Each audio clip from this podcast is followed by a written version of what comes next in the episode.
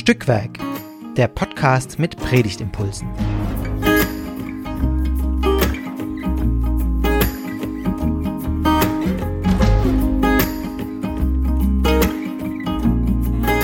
Hallo und herzlich willkommen zu einer weiteren Folge des Stückwerk Podcast, dem Podcast mit Predigtimpulsen.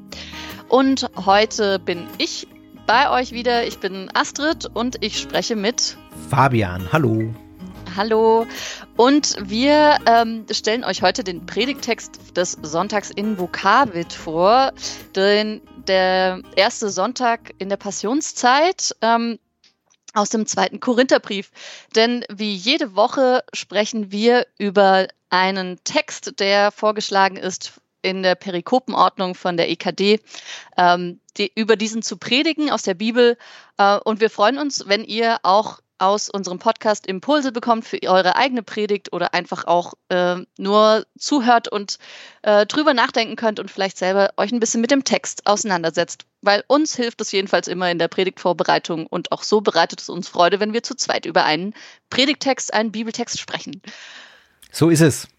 Genau. und ähm, ich habe schon gesagt, der Predigtext steht im zweiten Korinther und zwar im sechsten Kapitel, die Verse 1 bis 10. Also mal wieder ein längerer.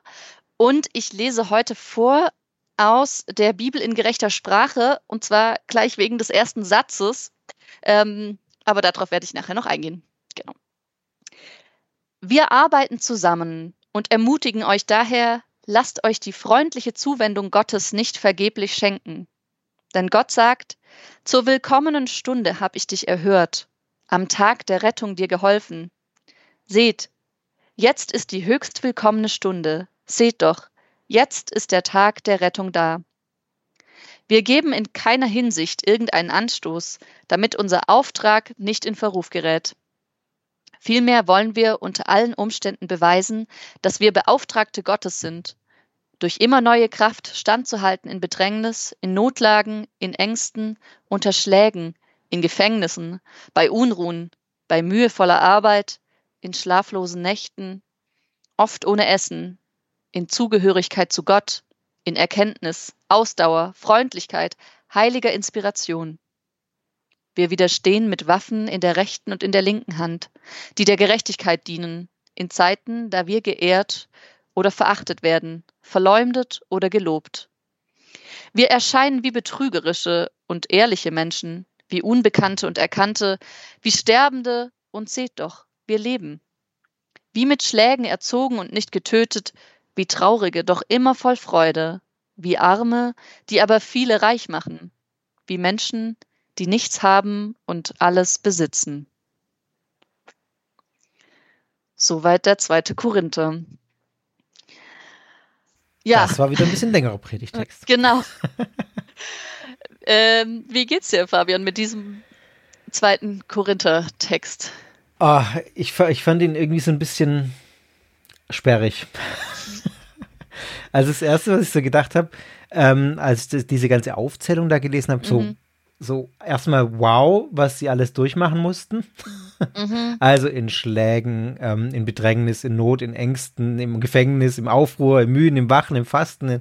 Und ähm, das hat mich dann schon beeindruckt, wo ich dann denke, Mensch, wie gut geht's uns, äh, dass wir all das nicht mehr an, also wir hier in Europa, muss man sagen, oder in Deutschland, mhm. äh, dass wir das nicht mehr am eigenen Leib erkennen, dass man unter so einer Bedrängnis lebt, weil man für ähm, jetzt in dem Fall die christliche Botschaft einsteht oder für irgendeine Botschaft einsteht, muss man mhm. ja in Deutschland sagen. Also das ja. gibt's ja bei uns nicht. Auch wenn es ja. Leute gibt inzwischen jetzt in Corona-Zeiten, die das anders behaupten. Aber wenn man sowas liest, dann denke ich immer, ja, komm. Mhm. Ja, total. Also was wirkliche Bedrängnis und Not bedeutet. Ja. Gibt's was, was dich so ähm, angesprungen hat? Also sag ich mal so ein, so ein Wort oder ein Teilsatz, wo du sagst, boah, cool, der, der bewegt mich irgendwie im positiven Sinn oder vielleicht auch im anstößigen? Na, schon, also mich hat tatsächlich äh, witzigerweise dieses Jesaja-Zitat, mhm. also der, der alttestamentliche Teil hier in dem äh, Text so angesprochen, weil es einfach so ein schöner Zuspruch ist. Mhm. Ähm, ja, also, ich habe äh, dich zur Willkommen, also hier ich, aus Luther, ähm, ich habe dich zur willkommenen Zeit erhört und habe dir am Tage des Heils geholfen. Also mhm.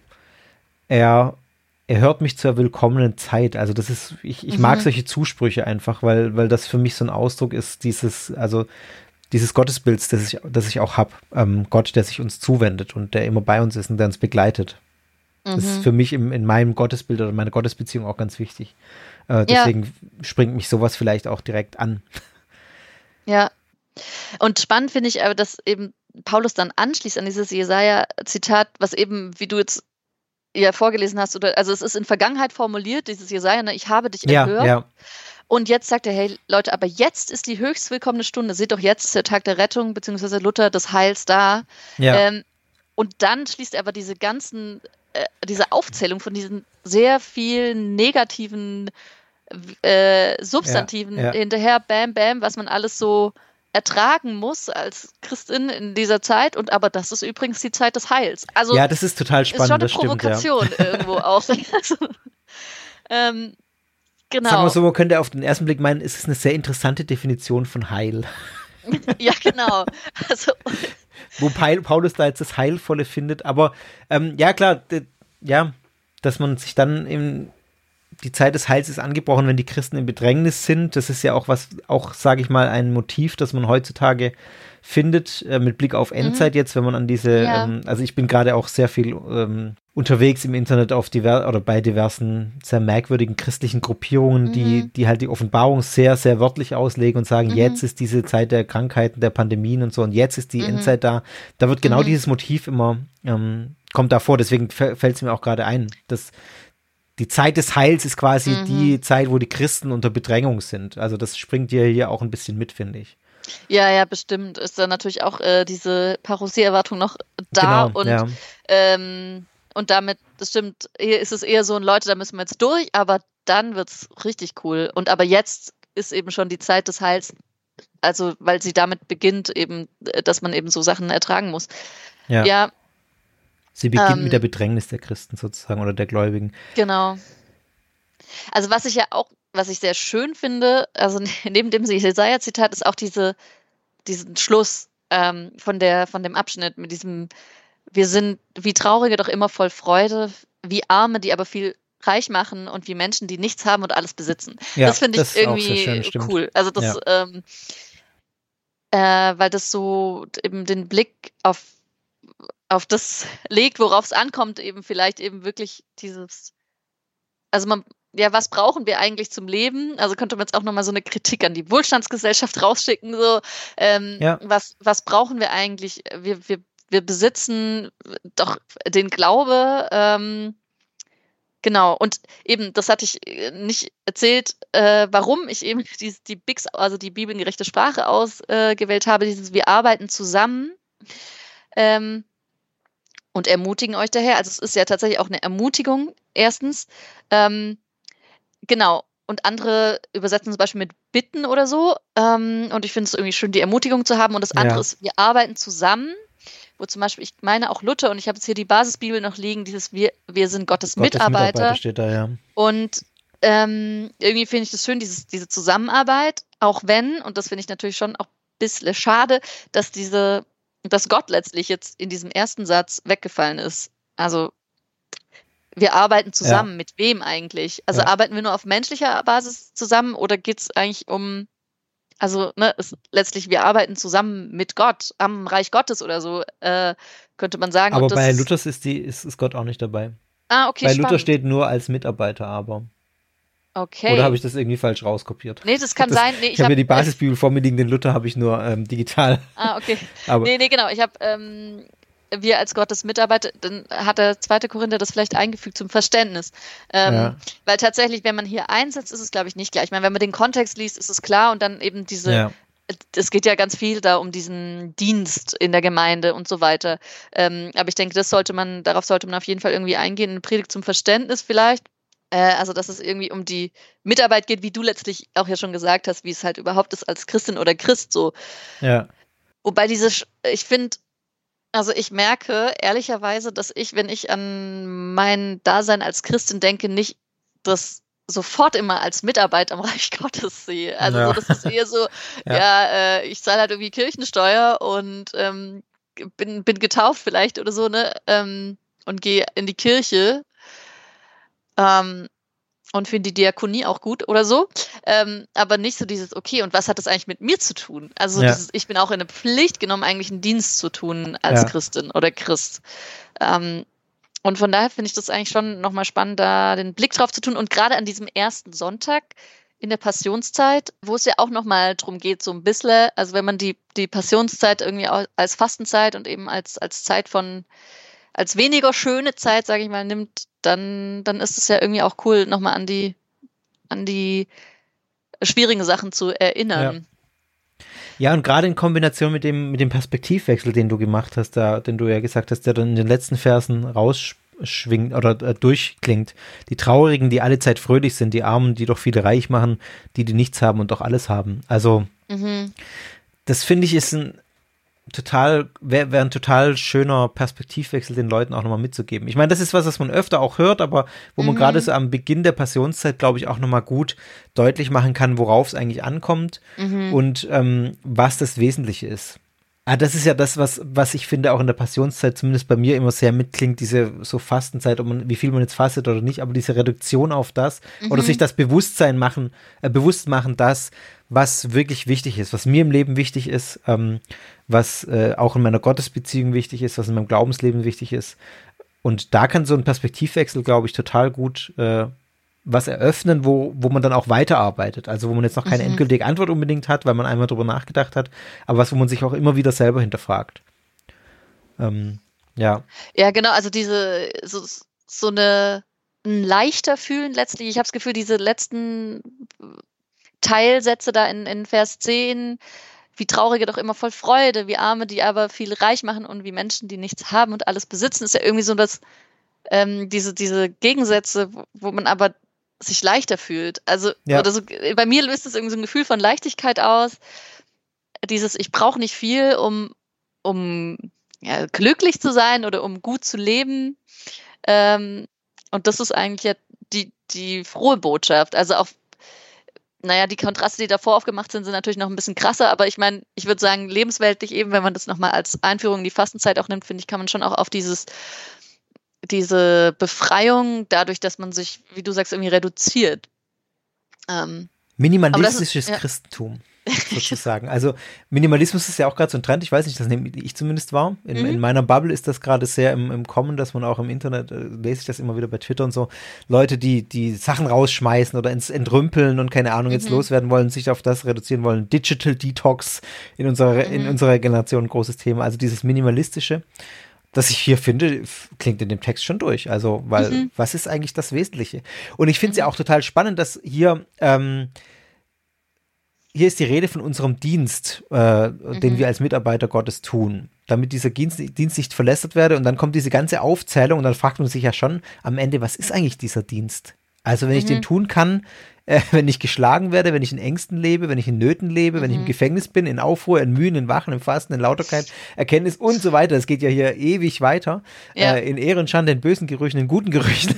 also ja da könnte man schon mal herausarbeiten, was ist dann eigentlich die, die, die zentrale Essenz dessen, was der Dienst äh, oder was, was uns als Gottes Mitarbeiter ausmacht mhm. in der Zusammenarbeit. Wenn das in all diesen Kontexten noch funktioniert. also ich kann im Gefängnis, kann ich zum Beispiel ja nicht mehr vor die Tür gehen, da kann ich nicht mehr predigen ja. unbedingt. Da kann ich das ja. Evangelium jetzt nicht äh, auf der Straße äh, predigen. Geht nicht mehr. Außer du bist Bonhoeffer, ja. Ja, ja.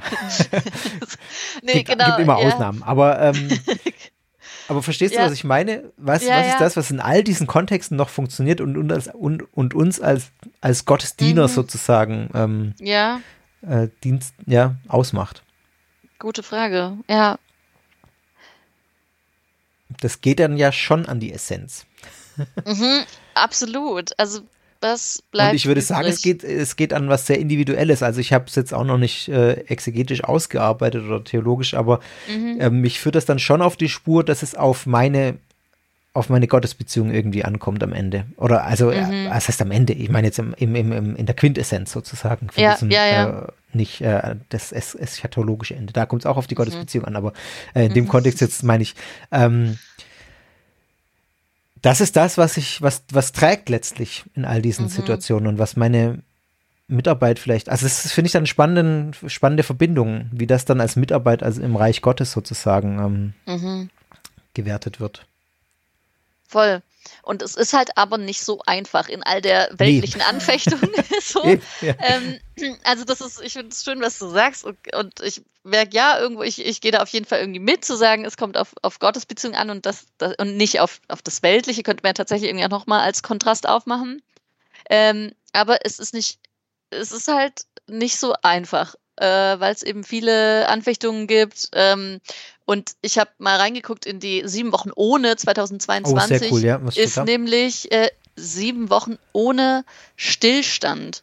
Ähm, und ich habe gemerkt, okay. das hat mich auch ein bisschen, ähm, ja, wo ich, also das hat mich be bewegt oder berührt und auch so ein bisschen vielleicht auch verärgert, weil ich so dachte, hä, aber es ist irgendwie sieben, also Fastenzeit ist für mich schon auch so ein innerlicher Prozess, wo ich mich auf mich selber be be be besinne ja, und ja. vielleicht gerade mal innehalte. Ja.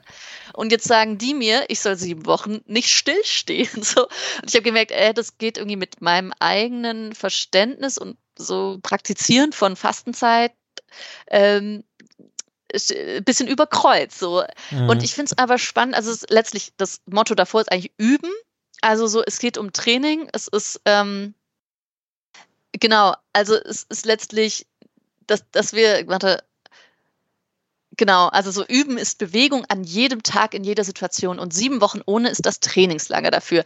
Also so, äh, und dann beziehen sie sich eben auf die Fastenzeit, also dass, dass die sich auf die 40 Tage von Jesus in der Wüste beziehen, dann habe ich schon gedacht, ja, okay, stimmt, das war wahrscheinlich auch nicht so viel, nicht nur innerlich, sondern auch echt einfach hartes Training. Und ähm, genau, also ich letztlich, ich, ich bin sehr gespannt, was die, was die einzelnen Elemente dann sein werden.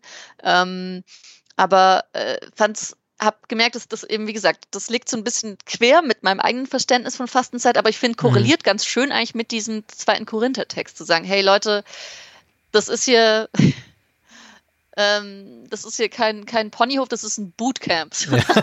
also so, ja. ähm, und genau, also und das, ja, aber ich, ich frage mich, also ich merke trotzdem, es ist nicht ganz an meine eigene Erfahrung von, von Christensein rankommt. Also irgendwo, dass ich merke, dazu ging, war mein, mein christliches Dasein doch zu arg Ponyhof bisher. So, dass es ja. irgendwie dass ich wirklich das nachfühlen könnte, was, was es bedeutet, dieses, diese, diese Anforderung, diese Anfechtung.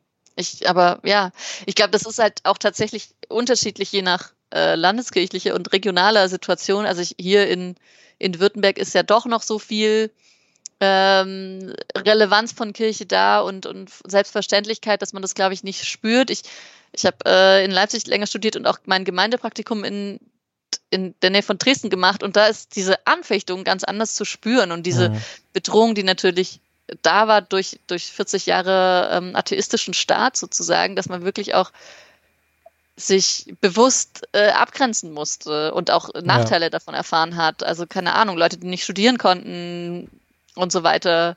Also natürlich immer noch irgendwie kein Gefängnis, wobei Gefängnis auch ehrlicherweise. Also wenn man ja, an ja. unsere Geschwister in in der ehemaligen DDR ähm, denkt, dann ist das tatsächlich auch lebensweltlich näher, als jetzt es mir als ähm, Kind der Wiedervereinigung in Württemberg geht, sozusagen. Ja, durchaus. Hier muss man doch relativ wenige Anfechtungen, ähm, Anfechtungen wieder, äh, widerstehen, oder keine Ahnung, bewältigen, oder mhm. also was, was auch hier beschrieben ist, das stimmt.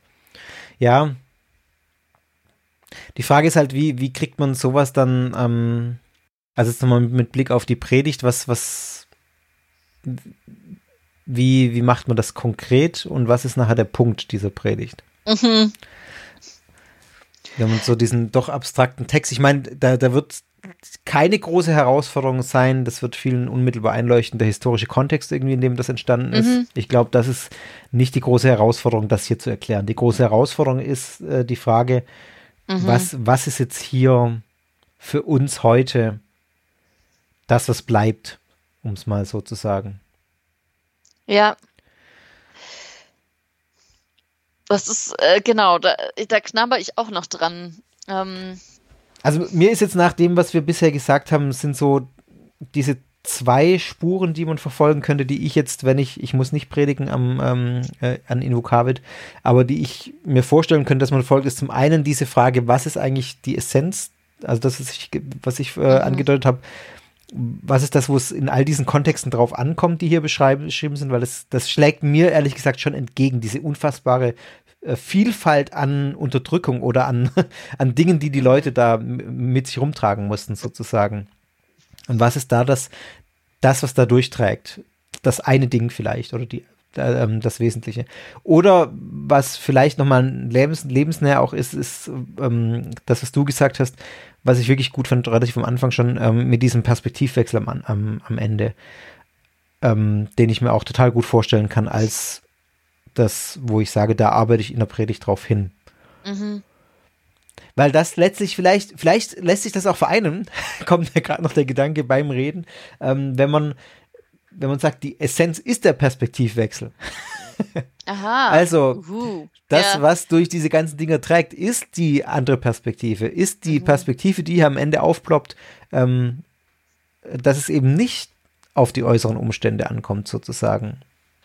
Mhm. Dass ich fröhlich sein kann in der Traurigkeit. Also das, da muss man vorsichtig sein, finde ich, bei dem Punkt, aber ja. ähm, wie man das genau ähm, auslegt, weil da das Trauer hat natürlich ihren berechtigten Platz und ist auch wichtig.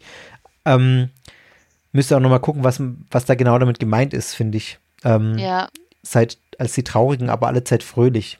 Also mhm. es sind ja auch unterschiedliche Ebenen, die hier vielleicht angesprochen werden in einem drin. Aber als die Armen, die vielleicht doch reich sind, ähm, die, die nichts haben und doch alles haben. Ja. Also, dass die äußeren Umstände nicht das sind, wovon wir uns bestimmen lassen, sondern mhm. ähm, es geht um was anderes. Und dann kann man es vielleicht doch zusammenbringen, ja.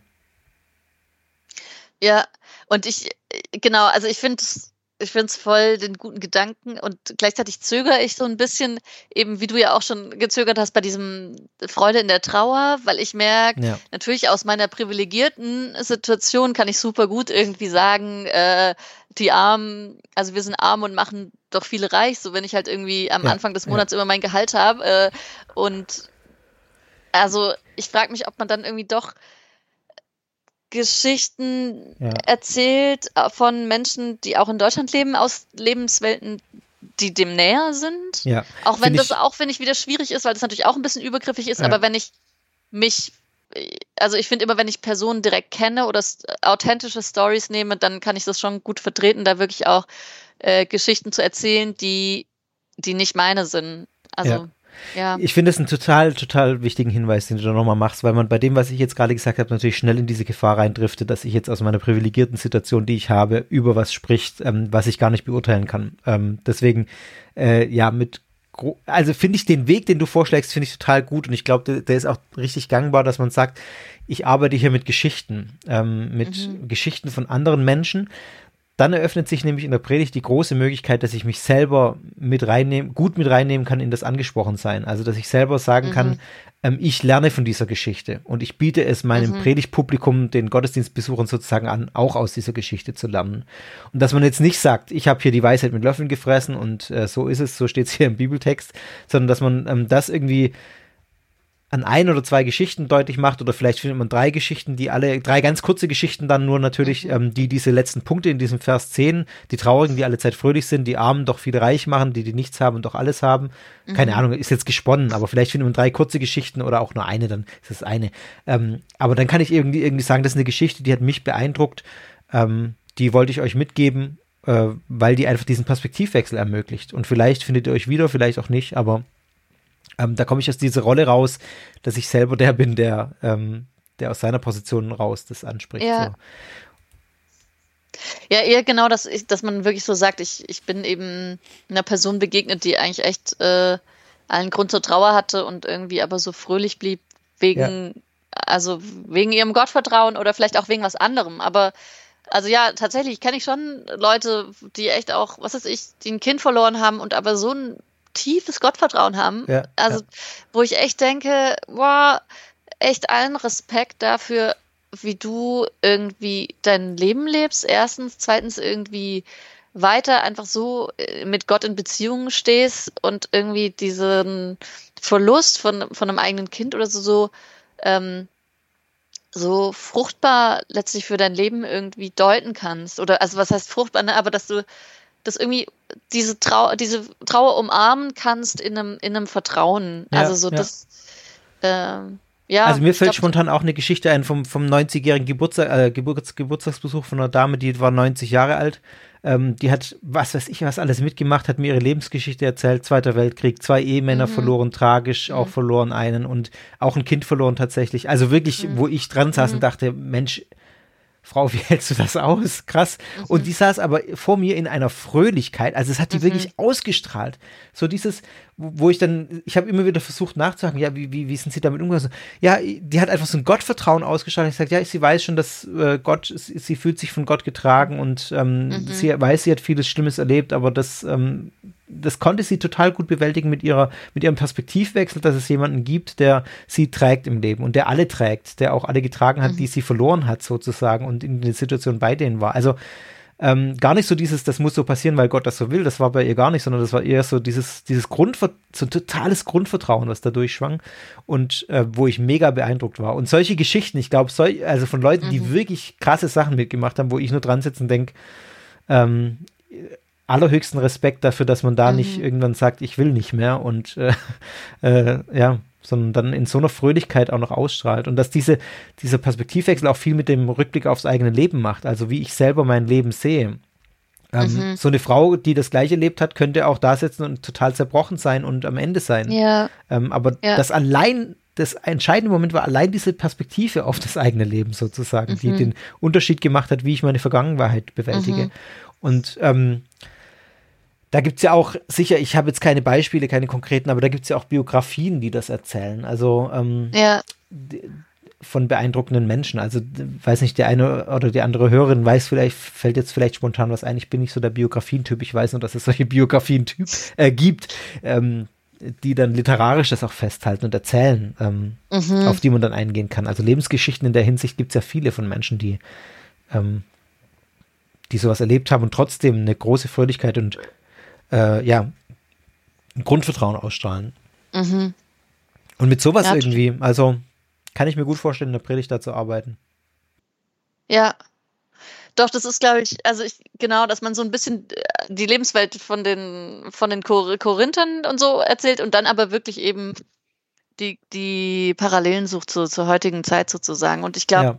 genau, ich, ich, ich fühle mich wohler sozusagen, also zumindest aus meiner Situation jetzt. Ich, ähm, Freund hat äh, neulich irgendwie gesagt, ich sei so ein Glückspilz und da finde ich es irgendwie schwierig, das eben so von mir aus zu sagen, aber zu sagen, ich, mich beeindrucken Menschen, die eben so mit ihrem Leben umgehen, dass sie irgendwie freudig die Trauer umarmen ja. oder eben wirklich mit, mit aus wenig viel machen. Dann, ich glaube, das ist genau, dann ist es auch für, für mich nochmal ein ja, Perspektivwechsel, weiß ich, aber auf jeden Fall eine Inspiration oder wie die, genau, wie die Bibel in gerechter Sprache schreibt, die heilige Inspiration für den andere besetzen, übersetzten Heiligen Geist.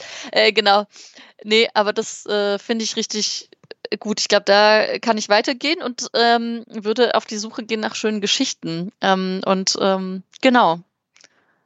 Viel Spaß dabei. ja, danke. wir, äh, genau. Wir, wir sind ich glaube, ich habe jetzt alles gesagt. Ich denke, ich bin jetzt tatsächlich so ein bisschen im Nachdenken gerade, aber ich habe jetzt nichts mehr, was ich formulieren könnte. Ja, wunderbar. Dann würde ich sagen, setzen wir hier ein Semikolon. Ähm, Tun wir das. Und es, es bleibt Stückwerk. Äh, genau. Ähm, aber wir sind gespannt, falls ihr schöne Geschichten findet, die ihr in eurer Predigt erzählen könnt. Äh, ähm, Biografien, die man lesen sollte, könnt ihr alles in unsere Kommentare das schreiben. Spannend. Dann lese ich vielleicht auch mal eine, ja.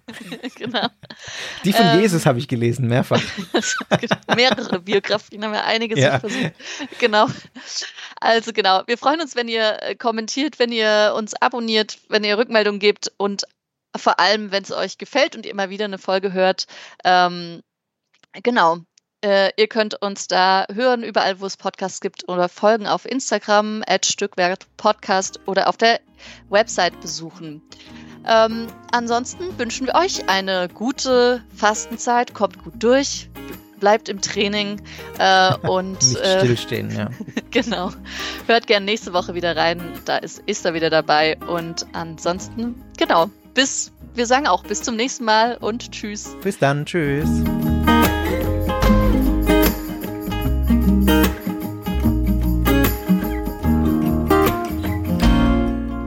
Dieser Podcast ist Teil des Ruach Jetzt Netzwerks.